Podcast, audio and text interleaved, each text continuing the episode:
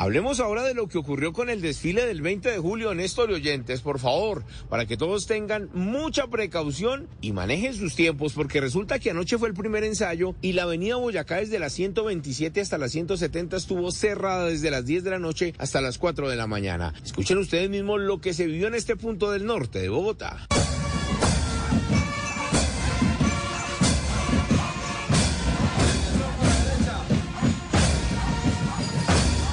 Pero ahora la policía de tránsito hace el otro llamado porque resulta que el próximo martes en la noche va a haber otro cierre a la misma hora, de 10 a 4 de la mañana, en los mismos puntos de la 170 a la 127 con Boyacá para el segundo ensayo. Pero además el próximo jueves los cierres se prolongarán, serán más amplios porque será el gran desfile del 20 de julio. El mismo comandante de la Policía de Tránsito y Transporte nos contó los pormenores de lo que va a pasar en este punto de la localidad de Suba. Bueno, mi coronel, ¿qué cierres vamos a tener en este punto de la Boyacá el martes y el jueves?